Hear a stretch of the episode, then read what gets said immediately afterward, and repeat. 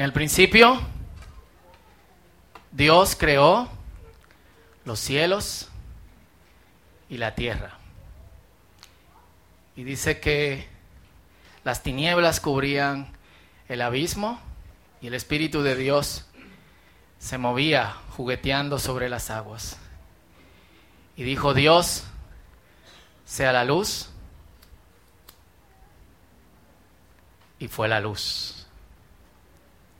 Este es un pasaje bastante conocido por todos.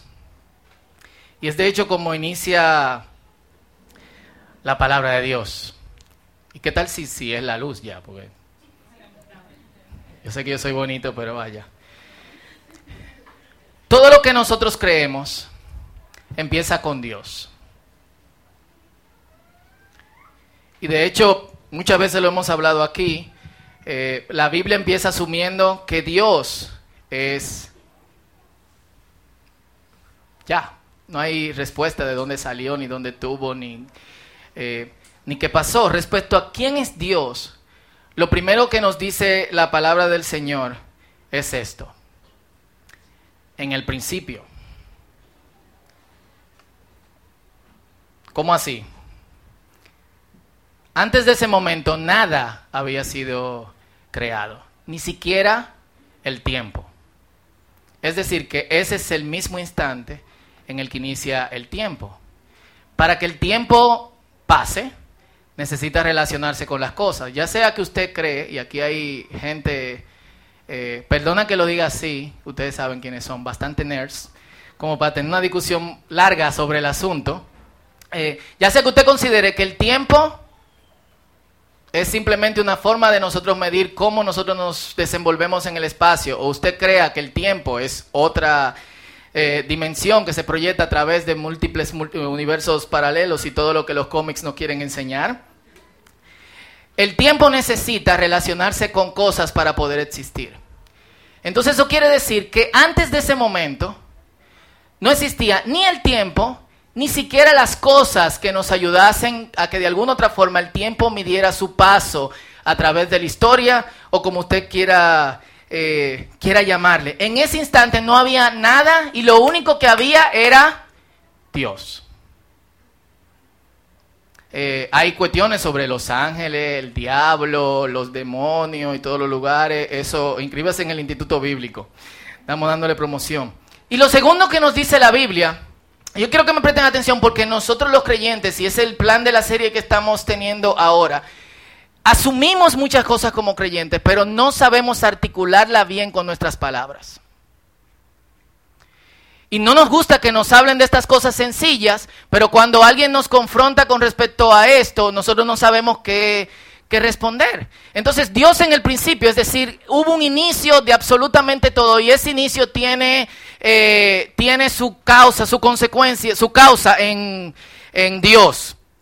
Y hay dos palabras en hebreo para crear. La palabra bará, diga conmigo bará. Diga conmigo bará. Bien.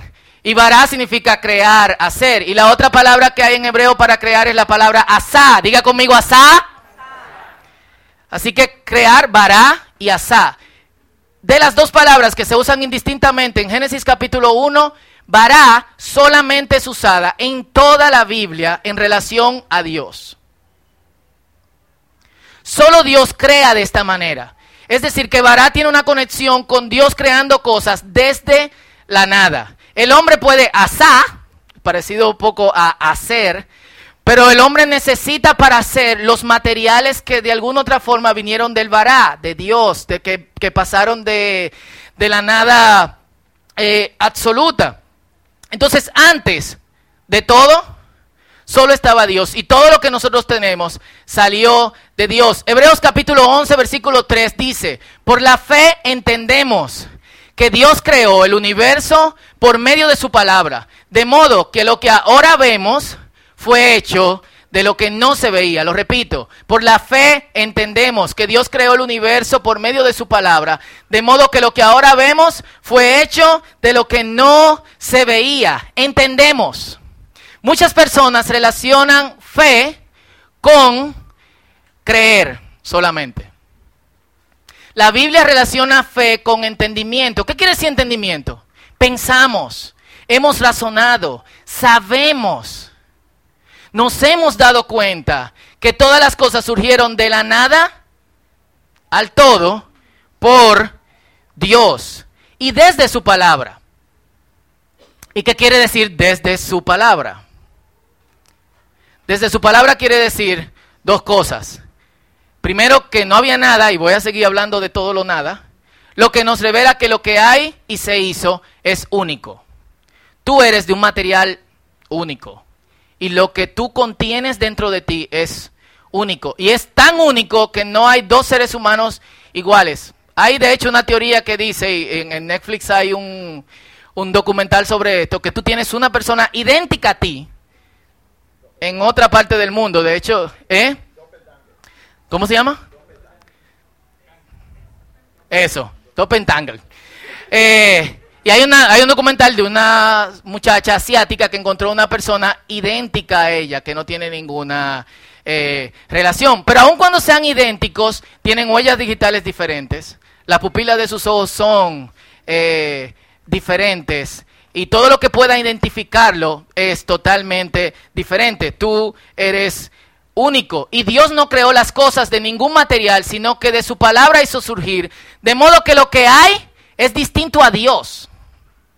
Y esto es importante en lo que nosotros los cristianos creemos, porque otras religiones creen que lo que hay salió de Dios en el sentido que lo que hay es material de Dios. Es decir, yo soy parte de Dios, la naturaleza es parte eh, de Dios, las paredes son parte de Dios. Lo que han visto Avatar y el sacrificio que se hace de los animales, tú teniendo ese respeto por la naturaleza, viene del panteísmo, que es la creencia de que como todas las cosas son Dios, al yo incluso comer una gallina, yo debería de hablar con esa gallina y pedirle perdón porque yo la estoy matando para comérmela. Me va a gustar mucho lo que voy a hacer, pero perdóname. No hay misericordia para la gallina, pero te, te comeré. Entonces, la Biblia nos enseña que Dios no creó, a diferencia de todas las otras religiones, Dios no creó las cosas de, de, sí mismo, de un material que él mismo contenía, sino que salieron desde su palabra. Y su palabra hizo que esas cosas se, se materializaran. Lo que son viejos aquí en el círculo, una vez eh, hablamos de la teoría de la relatividad, que es... E igual a mc al cuadrado. Es decir, que la energía se transforma en materia y que la materia debería de transformarse en, energía. Y perdonen lo que hemos hablado de esto antes, que se lo, eh, que se lo repita. Esta es una teoría válida, pero que lamentablemente no ha sido llevada a, a la práctica ni, ni a la realidad. Si tú transformas un sapo, o sea, hay un chiste que dice que es una cosa a 250 kilómetros por hora, roja y verde un sapo en una licuadora. Si tú metes un sapo en una licuadora, después de pedirle perdón, claro, y lo sacas, no hay forma de que esa energía que tú transformaste en la licuadora, en lo que en la cosa roja y verde, vuelva a transformarse en un sapo. Sin embargo, Dios tiene el poder de transformar la energía en materia. Jesús lo hizo cuando multiplicó los panes. Cinco panes, dos peces, alimentando más de 10 mil personas. Eran 5 mil, pero eh, hombres. Entonces, la primera cosa con cómo nosotros nos, la primera forma en cómo nosotros nos identificamos con Génesis capítulo 1 y cómo nos habla a nosotros. Generalmente nosotros usamos Génesis capítulo 1 para defendernos de la ciencia, para decir que la Biblia tiene la razón frente a los postulados de lo que los científicos y los biólogos evolucionistas están diciendo. Eh, ahora mismo. Pero Génesis capítulo 1 es mucho más de nuestra relación con Dios. No solamente de, las cosas que, que nos rodean. Y es Dios es nuestro creador. De esta hermosa creación. Junto a los paisajes islandeses que yo quiero ver, en los últimos momentos de mi vida, después de que, que convenza a Noelia de que tiene que vivir en el frío nuevamente. Miren qué cosa más ápera.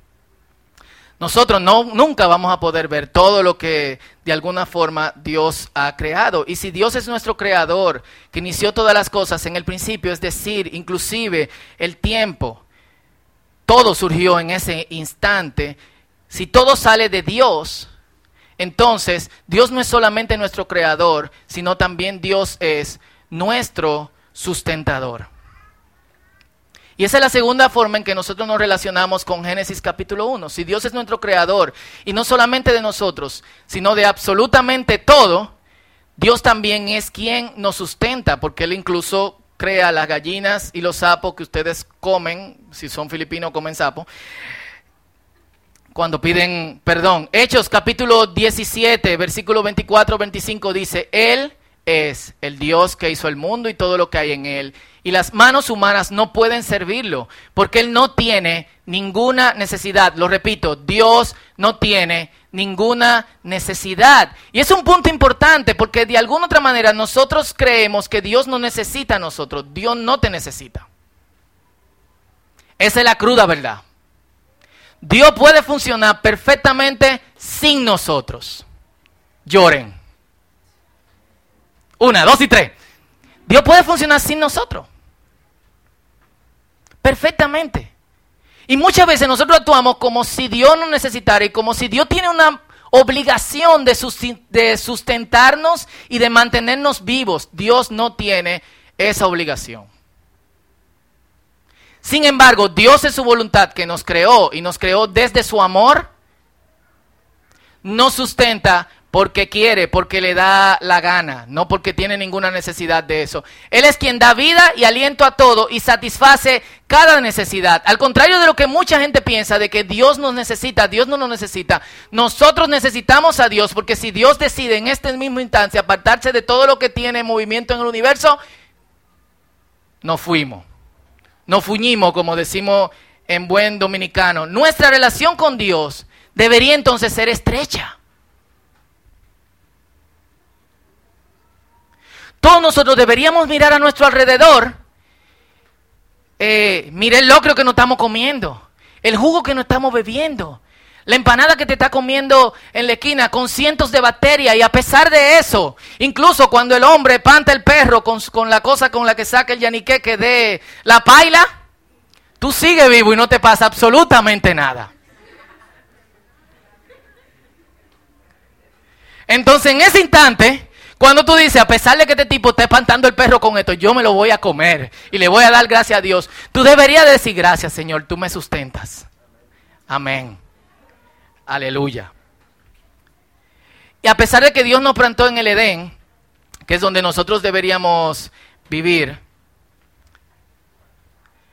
nosotros nos decidimos de alguna otra forma y decidimos porque esto no es culpa de Adán y Eva. El otro día estábamos relajando que qué cosa queríamos hacer cuando llegásemos eh, al cielo. Unos decían que querían hablar con Pablo, otros decían que querían hablar con el ladrón que estaba en la cruz. Eh, y creo que fue Pablo que dijo, yo quiero darle un cocotazo a Adán y decirle, loco, te pasaste. Es que si Eva se moría, ¿cómo yo iba a hacer? No iba a poder vivir. Dios te hacía otra. Tú no tienes fe. Tú no eres hombre de fe. Dios mío. Tú tenías intimidad con Dios. El próximo en la fila. Pero la cuestión es que la historia se repite. Nosotros vivimos como Adán y, y, como Eva, a pesar de que Dios es nuestro sustentador y de que Dios es nuestro creador, pocos creyentes viven en esta relación con Génesis capítulo 1. En serio, piénsalo. Pocos creyentes se levantan y dan gracias porque a través del día tenemos muchos beneficios. Quizá tu vida no es como tú piensas, pero yo creo que aquí, en este espacio, particularmente, porque a usted de quien yo le estoy hablando, no hay nadie, y si lo hay, hablemos rápido, porque podemos resolverlo, no hay nadie que no coma tres veces al día, y mucho. Yo evito como algunos de ustedes comen. Full. Y no me ofenden cuando dicen que yo como como un pollito. A pesar de que Dios nos plantó en Edén, nosotros vivimos en Egipto. Es en Egipto que nosotros vivimos. ¿Tú no sientes como que cada semana tú comienzas, tú vuelves a lo mismo? Como dice ese famoso eh, predicador cristiano, Yo lo vi en una iglesia una vez. Caramba, caramba, ya viene el lunes.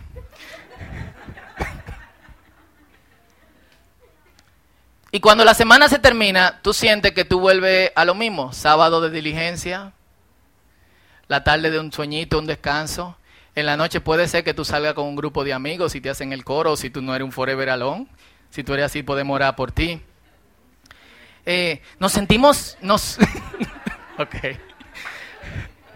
Vamos a orar por ustedes. Eh, o sea, sentimos que vivimos en ese loop, pero aparte de eso, nosotros nos sentimos inseguros. O sea, este no es el país más inseguro de América, pero si tú sales a la calle con un celular y viene un motorista, que de hecho eh, yo creo que si Juan tuviese la visión hoy del apocalipsis, fueran los cuatro motoristas del apocalipsis. Porque cada vez que uno oye un motorista es como un juicio que viene. Es como, ah, es un delivery, ok. o no, o nada más soy yo. Cada vez que digo un motorista, yo, donde cada vez que yo veo la canatica digo, uh, el caballo blanco, faltan los otros tres. Eh, no hay paz. Pero aparte de eso, eh, muchos de nosotros nos sentimos como que esta no es nuestra tierra. Como que todavía no estamos en nuestro lugar. Yo no sé si a ustedes le pasa, pero a veces yo me siento así, como, ¿qué yo hago aquí? Amén, hermana. Y los dominicanos más que nadie, principalmente, y ya lo hemos dicho, todas las, conversaciones en la fiesta terminan en Bucavisa. Eh, no nos sentimos en nuestro lugar, nos sentimos desplazados y aparte de eso, o sea, en un loop, inseguros, sin paz, nos sentimos desarraigados del lugar porque estamos en Egipto, o sea, vivimos en apuros, corriendo de una cosa a otra. Y no importa lo que hagan, ni cómo mejoren, ni cuántos empleados agreguen a lo que tú estás haciendo, ni cuántas personas tú logres asociar contigo, tu trabajo se sigue multiplicando. Y no encontramos con que no tenemos tiempo, no tenemos paz, nos sentimos inseguros. Dios tiene que de alguna otra manera eh, hacer algo. Y lo que Dios va a hacer, y de hecho eso es otra cosa que nos enseña Génesis capítulo 1, lo hace en este tiempo en el principio y en este lugar. Dios no lo va a hacer en otro espacio, Dios no lo va a hacer en otro tiempo. Dios quiere bregar contigo ahora y aquí. Muchos de nosotros queremos que Dios bregue con nosotros en otro lugar o en otro tiempo. Cuando yo resuelva tal cosa, cuando yo tenga novia, cuando yo me case, cuando yo salga de esto, cuando yo tenga menos trabajo, cuando yo empiece a ir al gimnasio, cuando yo deje de comer dulce, cuando yo deje de bregar con el pecado que yo estoy bregando. O sea, muchos de nosotros atrasamos lo que Dios quiere hacer en este mismo momento. Y de hecho, como lo, lo atrasamos lo que quiere hacer en este tiempo, lo atrasamos también, o sea, lo desplazamos del lugar y de la atención que Dios quiere quiere hacer con nosotros. Si el pecado que inició en Edén se repite, ¿y cuál es ese pecado? Nosotros no creemos autosuficientes. Cuando nosotros resolvamos, entonces Dios puede venir y resolver con nosotros. ¿O no es así como nosotros vivimos? ¿Están aquí conmigo? Dígame amén. Cuando nosotros resolvamos, entonces Dios puede resolver eh, con nosotros. Y cada día se repite esa acción. Y están creciendo los, los Mientras el hombre va avanzando y va encontrando medios de descubrir cómo es la cosa que lo rodea, o sea, qué yo hago aquí, en este tiempo y en este espacio. Mientras el hombre se va descubriendo a sí mismo hacia adentro, qué cosas tenemos, qué somos, cómo podemos resolver las principales enfermedades eh, humanas y explora el, el universo, que es gigantísimo, mucho de lo que nosotros podemos entender o descubrir o explorar incluso con nuestros medios actuales. Mientras el hombre explora las galaxias, los agujeros negros, las estrellas que surgen, las estrellas que se están muriendo, que están desapareciendo, los anillos de asteroides, se siente mucho más eh, autosuficiente porque entiende que puede resolver de alguna otra manera todo lo que tiene que, eh, tiene que resolver. Esta semana yo me encontré con esta imagen, bastante interesante. La imagen de la derecha es eh, una foto del universo. de que el agua de noche. No, es más oscuro de ahí. Y de hecho, la imagen de este lado es la de una célula cerebral.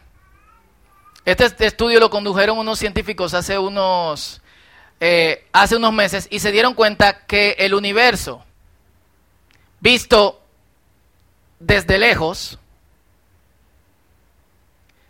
tiene la misma forma que una célula cerebral vista microscópicamente. Y esto fue lo que dijeron para ustedes que hablan de esta cosa todos los días. Aquí demostramos que las redes causales representadas en estructura de larga de escala del espacio y tiempo en nuestro acelerado universo es una gráfica de equivalencia de poder con fuertes ramificaciones similar a muchas de las redes más complejas como las redes biológicas. ¿Cuánto dicen amén? Yo no entendí absolutamente nada. Pero junto con esta imagen, y me llamó la atención, eh, la persona, una, una, persona hablaba, estaba siendo entrevistada al respecto, es un discípulo de, de Stephen Hawking, y él decía, le preguntaban sobre Dios y él decía, he trabajado con diferentes eh, compañeros de diferentes religiones, cristianos, eh, musulmanes, hindúes y todas las cosas, y nosotros ya hemos llegado eh, de alguna otra forma a un consenso, nadie puede decir lo contrario, no podemos encontrar a Dios en el universo. Alguien puso ese comentario en Twitter, yo le di like. No podemos encontrar a Dios en el universo la persona se enteró, o sea, se sorprendió de que yo le di like, pero es verdad. No podemos encontrar a Dios en el universo, como tampoco, si destapan tu cerebro, pueden encontrar tu mente o tu pensamiento. Si te abren, agarran tu cerebro y lo deguañingan. Deguañingan una palabra, for starters. Disculpen eh, no van a encontrar que tú estás pensando. Puede ser, y, eso entendemos ahora, puede ser que la cosa también cambie dentro de 100 años, que según se cree, se sabe dónde inician ciertos pensamientos. Los pensamientos de placer y de deseo, eh, los pensamientos sobre el arte, los pensamientos más lógicos como la matemática eh, o la física y toda esa cosa que ustedes leen mientras están comiendo locrio. Pero realmente lo que tú estás pensando, nadie lo puede saber. Y yo sé que el ejemplo es como que queda corto, pero es imposible que nosotros encontremos a Dios dentro del universo, porque si el universo salió de Dios y no es de nada de lo que Dios está eh, hecho, entonces Dios tiene que estar fuera de eso. ¿Y cómo encontramos a Dios? Encontramos a Dios porque Dios decide, en medio de eso, revelársenos a cada uno de nosotros.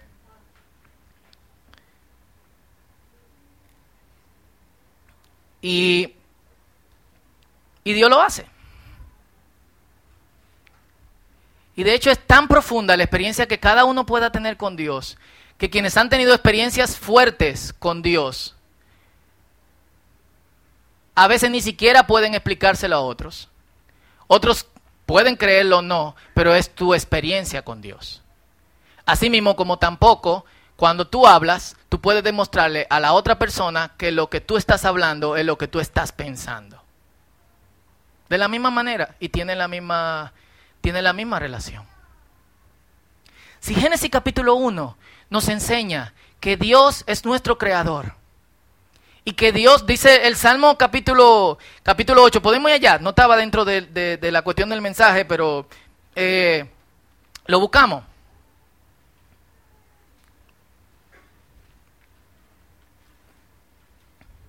Salmo capítulo, Salmo capítulo 8, ¿lo tienen? ¿En qué página la Biblia verde? 438, Salmo capítulo 8, ¿lo tienen? Dice, oh Señor, Señor nuestro, tu majestuoso nombre llena la tierra, tu gloria es más alta que los cielos. A los niños y a los bebés les has enseñado a hablar de tu fuerza. Así silencias a tus enemigos y a todos los que se te oponen. Cuando miro el cielo de noche y veo la obra de tus dedos, la luna y las estrellas que pusiste en su lugar, me pregunto, ¿qué son los simples mortales? Dice otra versión, ¿qué es el hombre para que en él pienses, los seres humanos para que de ellos te ocupes. El salmista está entendiendo la relación de la creación de Dios con uno que es tan pequeño. Señor, el universo es infinito y estamos aquí. Yo recuerdo que uno de los pensamientos que a mí me llegaron cuando yo tenía la edad de Benjamín, 5 o 6 años, en esos días de soledad, cuando todo el mundo se va y te dejan en la casa junto a la televisión, en ese tiempo nosotros no teníamos cable, lo que había era Mundo Visión, El Chavo, Los Picapiedra y después Marimar. Así que había que apagar la televisión en algún punto. Eh, no, me pasa que Marimar es la segunda. Cuando yo me di cuenta que el stripper era el mismo, pero en la playa, dije, no, hay que quitarlo. Y yo me imaginaba a, a mí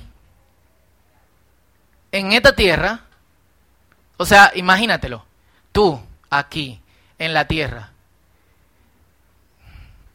para afuera y más para afuera y más para afuera y más para afuera y más para afuera y más para afuera y más para afuera. Somos nada.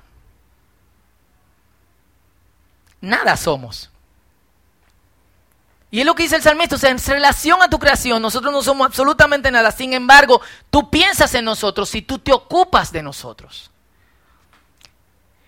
Y dice, sin embargo, lo hiciste un poco menor que Dios y los coronaste de gloria y honor. Lo pusiste a cargo de todo lo que creaste, un trabajo que hemos, hizo, eh, que hemos hecho maravillosamente mal y sometiste a todas las cosas bajo su autoridad, los rebaños y las manadas y todos los animales salvajes, las aves del cielo, los peces del mar y todo lo que nada por las corrientes oceánicas. Oh Señor, Señor nuestro, tu majestuoso nombre llena toda la tierra.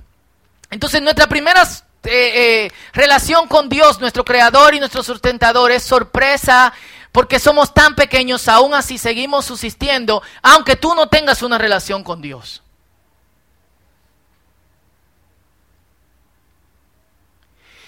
Y si de alguna otra manera tú quieres conectarte con Dios, entonces Génesis 2 nos da a nosotros la clave de cuál debería ser la relación que nosotros tenemos, deberíamos tener de alguna otra manera con Dios. Si Dios nos puso aquí, en este lugar donde estamos, y nos creó y nos sustenta, La invitación que Dios hace es a descansar. Así quedó terminada la creación de los cielos y de la tierra y de todo lo que hay en ellos. Cuando llegó el séptimo día, Dios ya había terminado su obra de creación y descansó de toda su labor. Dios bendijo el séptimo día y lo declaró santo, porque ese fue el día en que descansó de toda su obra de creación.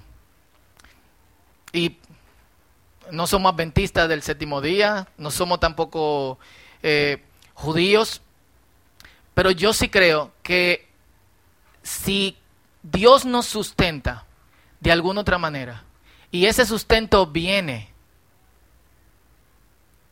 y de hecho ese sustento no se multiplica por la cantidad de tus esfuerzos. ¿Quiénes están trabajando más aquí? Levanten su mano. ¿Quiénes están trabajando más que hace un mes? Levanten su mano. ¿Están ganando más que el mes pasado? No. Él sí. Qué bueno. Y ellos dos también. Felicidades. Y gloria al Señor eh, por ustedes. Ahora, lo que están ganando más, si se esfuerzan un poco más, ¿ganarían más? Ah, dice ella que sí. Perfecto. y también te de cuenta más. Eh, yo creo que una de las formas en que nosotros podemos respetar a Dios y, vivir confiados en Dios como nuestro sustentador es descansando. Y es entrando a su descanso. De hecho, en Hebreos capítulo 10 habla del descanso de Dios, del reposo, porque de hecho eh, hubo un séptimo día, pero no hay un octavo día. Entonces Dios entró en su reposo y no sigue haciendo cosas paró. Y la invitación de Dios es a que tú entres a ese descanso, no que pares todas tus actividades, pero que cada semana, de alguna otra manera, nosotros podamos honrar el hecho de que Dios es nuestro sustentador, pero honrarlo, no solamente pensándolo en nuestra mente, ni solamente diciendo, sí, yo creo que Dios es el creador y que Dios es nuestro sustentador, sino sentándonos, tranquilizándonos y poniendo nuestra mente eh, tranquila, nuestro cuerpo también tranquilo, demostrando que a pesar de que pudiésemos hacer mucho más, confiamos en que Dios pudiese proveernos a pesar de nuestro descanso. Y Dios le enseñó eso al pueblo de Israel a través de guardar el sábado, pero también a través de, del maná. Eh, yo no sé si ustedes están relacionados con la historia del maná, pero eh, dice, todos los días te van a dar maná, menos el séptimo, el séptimo día. Guarda el maná el viernes, porque al otro día no va a caer maná. Y hubo un montón de gente que se levantó en la mañana y no había maná. Y la otra cosa que había con el maná era que no es maná, dice Edra. La otra cosa que había era que el maná era, una, era un sustento de cada día. Si tú guardabas para el otro día, se podría. Exceptando el viernes. Así que hubo un montón de gente que guardó maná porque dijo, yo no me voy a levantar a las 6 de la mañana ni que a buscar granito en, en el desierto. ¿Y sabe que había en la mañana cuando fueron a buscar su maná para hacer su tortica de pan? Gusanos. Dios le estaba enseñando a ellos, tienen que tener fe en que yo soy su sustentador a diario. Obviamente vivimos eh, en otra realidad, pero en el mundo en que nosotros estamos viviendo es, eh, eh, es imperante que nosotros como creyentes dejemos la desesperación y empecemos a pensar en Dios como nuestro creador y como nuestro sustentador para de alguna otra forma ganar descanso. Muchos de ustedes trabajan múltiples horas, inclusive más horas de las que tienen que, trabajar. Y lo hacen porque creen que lo van a votar. Te doy un reto.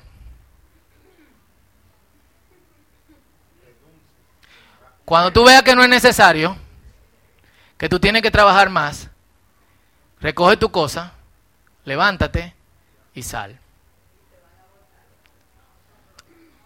Te apuesto a que no te votan. Yo no tengo mucho cuarto, pero yo te doy mi sueldo si te votan. Full. No lo van a hacer. No si tú estás haciendo tu trabajo bien. Si tú estás haciendo tu trabajo mal y te va a las 5, ah, ya tenemos una cosa para este tipo. ¿cuánto? ¿Qué vas a hacer? Dios me ha invitado a su descanso. ¿Lo vamos a votar? Este tigre se fue que porque Dios lo invitó a descansar y teníamos que tener un proyecto y a terminar a las 8 de la noche. El cliente se fue porque Dios lo mandó a descansar, entonces votado. Y nada te faltará. Eh,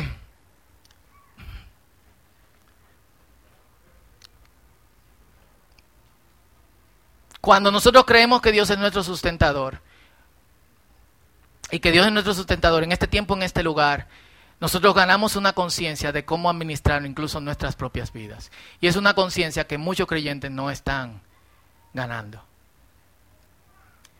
Y cuando tú te esfuerzas mucho más de lo que tienes que esforzarte, porque no estoy diciendo que no trabajes y que no te esfuerces, que te va a bajar maná, en tu, eso era para el pueblo de Israel en el desierto. Cuando tú dejas, cuando tú paras y dejas que Dios de alguna otra forma eh, trabaje, tú ves cómo Dios suple. Pero cuando tú sigues llenando tu tiempo y tu espacio de múltiples cosas, ¿qué es la primera cosa que tú comprometes? Es el tiempo de Dios. Es tu tiempo de oración, es tu tiempo de lectura de la palabra, es tu tiempo de congregarte. ¿Y en base a qué lo hacemos? Si no hacemos esto, perdemos nuestro trabajo. Vives en Egipto. Vives en Egipto. Y yo sé que de alguna otra manera por el mundo en que nosotros vivimos, no vamos a ser teletransportados al Edén. Pero cuando vivimos en fe y conexión con Dios, hay otra cosa que ganamos y es esperanza. Esperanza de que las cosas van a ser de alguna otra manera diferente. El, el miércoles en el discipulado de, de mixto, una de las cosas que hablábamos era de Romanos capítulo 8. Y algo interesante que dice Romanos capítulo 8 es, toda la creación ha sido sujeta a maldición en contra de su voluntad. ¿Tú sabes qué significa eso? El hombre a quien Dios le entregó todas las cosas y le dijo, enseñoreate sobre los animales, sobre las plantas, sobre esto y sobre lo otro, dijo, yo quiero ser como Dios, así que yo voy a, a, vivir en desafío a Dios. Y todas las otras cosas que no tenían una palabra sobre eso, fueron malditas a causa del mismo hombre. Y lo que dice Romanos capítulo 8 es, toda la creación está clamando desesperada, esperando la manifestación de los hijos de Dios. Como nosotros lo pusimos el miércoles, es tan sencillo como esto. El moquito pica porque está quillado contigo. Porque tú hiciste algo que tú no debiste hacer. Pica en contra de su voluntad. El león come, el tiburón lo hace en contra de su propia naturaleza. Dice, están malditos en contra de su voluntad. Y no estoy jugando. Y si no hacemos algo rápido y si los hijos de Dios no se manifiestan, una vaina peor que el Zika no va a venir moquito con dientes eh, extravagantes. Entonces la esperanza de Dios nos va a llevar a la tierra prometida. Yo tengo que entender que Dios es mi creador. Yo tengo que entender que Dios es mi sustentador. Cuando entiendo que Dios es mi, creador, me maravillo. ¿Qué soy yo? Sin embargo, Dios me sustenta. Dios no tiene necesidad de mí. Hechos capítulo 17. Yo tengo necesidad de Dios. Y a pesar de que muchas veces le doy la espalda a Dios, Dios sigue sustentándome. Me sigue dando aire, sigue lloviendo sobre mí, sigue dándome calor, sigue dándome frío, sigue supliendo para mis necesidades físicas, materiales y espirituales. Y nuestra oración debería ser, y con esto termino, y esto es muy interesante, me lo encontré cuando estaba eh, preparando el mensaje.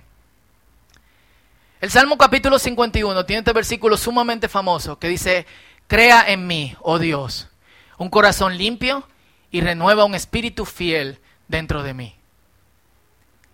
Y me di cuenta que la palabra crear en el Salmo capítulo 51, versículo 10, no es asá. Que pudiese tener una conexión con transforma mi corazón, restáuralo. Del material que hay aquí, ve a ver si tú haces algo porque no queda casi nada. Lo que el salmista está diciendo es, mira, ya, esta vaina no sirve. Haz, dame otro corazón. Crea, vará en mí, oh Dios, un corazón limpio y renueva un espíritu fiel dentro de mí. Dios nos está dando hoy la oportunidad de empezar de nuevo a vivir en sabiduría con Génesis capítulo 1. No lee el texto para responderle a la gente, son seis días, son seis mil años, son seis épocas eh, geológicas, sí, Dios creó, no hay evolución, no esto, no sé otro. No, sino cuál es mi relación con esto. Cuando yo estoy leyendo, en el principio creó Dios los cielos y la tierra, ¿cuál es su relación conmigo? Cuando Dios dice que descansó, ¿cuál es mi relación conmigo? ¿Por qué yo no estoy descansando si Dios me creó y si Dios me sustenta? ¿Qué está pasando conmigo? ¿Me estoy transformando en una mejor persona al vivir de esta manera a pesar de que yo creo que creo en Dios? ¿O yo tengo que hacer ajustes en mi vida en relación a lo que dice la palabra desde el principio? Y la mayor parte del tiempo nos vamos a encontrar con esto. No, yo estoy viviendo mal. Crea en mí, oh Dios. Vará en mí, oh Dios un corazón limpio y renueva un espíritu fiel dentro de mí.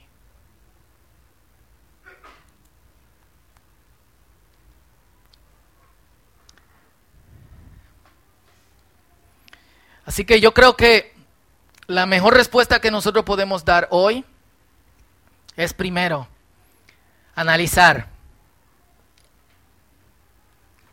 Personalmente y particularmente, hay personas que, gracias a Dios, viven de una manera sabia. Y han aprendido a vivir en, el equilibrio de satisfacción en la creación de Dios, adoración y maravilla por lo que ven a su alrededor, dando gracias por lo que tienen, sea lo que sea, y descanso.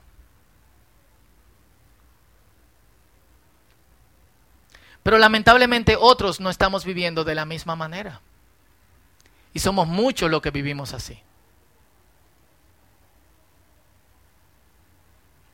Y el resultado es que no hay paz, ni hay tranquilidad. ¿Están conmigo aquí? Entonces, ¿por qué no hacemos algo? ¿Por qué no analizamos nuestro interior? ¿Y cómo nosotros estamos viviendo en relación a Génesis 1, 1 y 2, Génesis 2, 1 y 2? Y luego vamos a orar al Señor. No está de más un corazón nuevo. Que se renueven ciertas cosas, que se aviven otros ciertos amores que han estado apagados, que se reinicien cosas que no terminamos, que se empiecen cosas que tenemos miedo a hacer. Que le digamos adiós a cosas que terminaron. Eso nunca está de más. Entonces, vamos a darle un minuto, piensa, ¿cuál es mi relación con esto?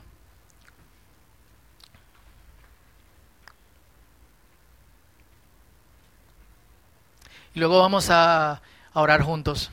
Este es tu tiempo con Dios.